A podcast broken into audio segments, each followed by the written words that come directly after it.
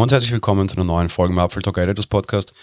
Ja, es tut mir tatsächlich unheimlich leid, aber man kommt halt leider dieser Tage auch nicht stark darum herum. Alle Medien beschäftigen sich mit dem Coronavirus. Warum sollte Apfel Talk das auch tun? Ja, weil es leider sehr aktuellen Anlass gibt. Die Apple-Aktie hat sich ein bisschen erholt. Das ist ein Thema, um das ich mich erst in den nächsten Wochen kümmern werde. Fakt ist aber halt auch, dass der Coronavirus weiter um sich greift. Ich will jetzt keine Einschätzung und keine Einordnung um dessen Risiko machen, sondern einfach eine unter Anführungsstrichen Folgenabschätzung beziehungsweise eine Abschätzung auf die Dinge, die tatsächlich aktuell einfach passieren und die uns einfach als ganz normale Apple-Fans jetzt auch schon unmittelbar beeinflussen oder sehr bald unmittelbar beeinflussen könnten. Fakt ist auch, der Coronavirus ist im Silicon Valley angekommen. Viele Firmen dort stellen auf ja, Telearbeit quasi um, also lassen ihre Leute zu Hause arbeiten, lassen sie nicht mehr in der Konzernzentrale auftauchen, so auch Apple. Da habe ich relativ viele lustige, interessante Reaktionen dazu gelesen, so Alter, oh, wenn schon selbst die Firmen Panik machen, dann und ich glaube, dass das gar nicht so zu sehen ist im Sinne von, wenn schon selbst die Firmen Panik machen, sondern ich glaube, das werden durchaus immer wieder die Ersten sein, die das tun. Ich bin jetzt kein großer Rechtsversteher, Schrägstrich Verdreher, aber Fakt ist, dass ich zumindest immer wieder den Eindruck habe, dass das amerikanische Recht durchaus spannend ist.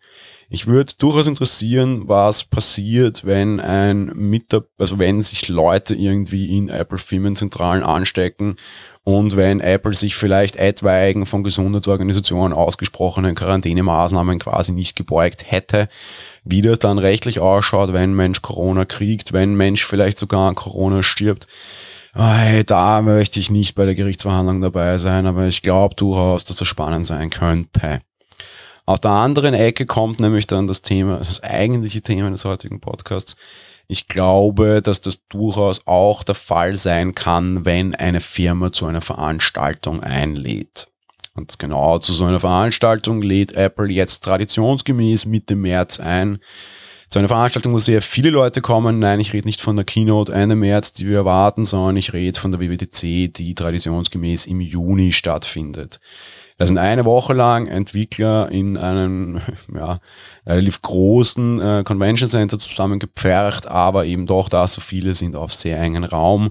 Das sind so diese großen klassischen Massenveranstaltungen, von denen aktuell gesprochen wird und sehr viele Regionen absehen. In der Schweiz wurden solche Veranstaltungen beispielsweise einfach gleich von staatlicher Hand, kurz, also einfach kurzerhand komplett verboten.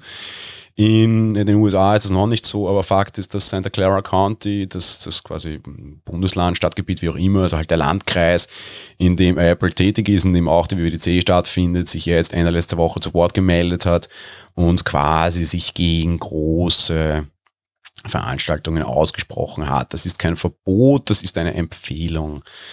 Und ich muss gestehen, ich bin mir sehr sicher, egal ob es von Santa Clara was gekommen wäre oder nicht, dass Apple dem nachkommen wird, es sei denn, man lässt sich länger Zeit und wartet ab, wie sich Corona entwickelt. Wenn Mitte März eine Go- oder No-Go-Entscheidung gefällt werden muss, bin ich mir relativ sicher, dass Apple das absagen wird. Generell gibt es sowieso schon seit letzten Jahren Diskussion, wie viel Sinn die WWDC macht. Ich glaube schon, dass sie sehr viel Sinn macht, aber Fakt ist, man kann diese Konferenz ziemlich sicher auch online relativ gut durchschaukeln und jeder bleibt zu Hause in seiner Quarantäne sitzen. Und gerade jetzt hat man da eine durchaus gute, einen guten Grund, eine gute Ausrede, um das auch mal so auszuprobieren. Und ich befürchte unter Anführungsstrichen für all jene, die gereist wären, dass es genauso kommen wird. Da geht es jetzt gar nicht so um das rechtliche Thema, da geht es gar nicht so um die große Panik, aber am Ende geht es auch irgendwie um die Reputation, die man darunter vielleicht verlieren könnte. Man verliert aktuell keine Reputation, wenn man eine Veranstaltung absagt. Man reiht sich nur mittlerweile stark ein. Ich war bei der ersten dabei, da war es noch sehr komisch. Ich hätte auf den MT fahren sollen. Der wurde abgesagt. Naja, komisch.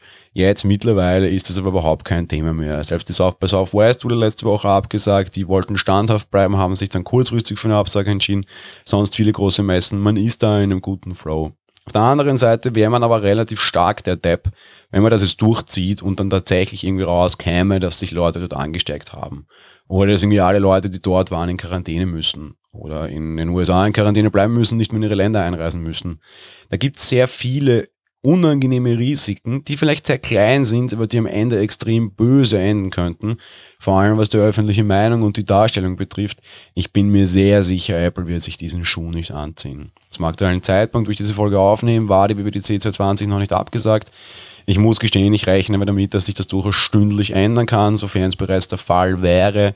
Dann habt ihr hier einen kleineren Blick hinter die Kulissen, beziehungsweise hinter das, was ich mir vorstellen kann, warum es tatsächlich zu diesen Gründen führt. Ich bin mir sehr sicher, die Diskussionen gehen sofort los wegen, ach, die Grippe bringt mehr Leute um und was für eine Panik.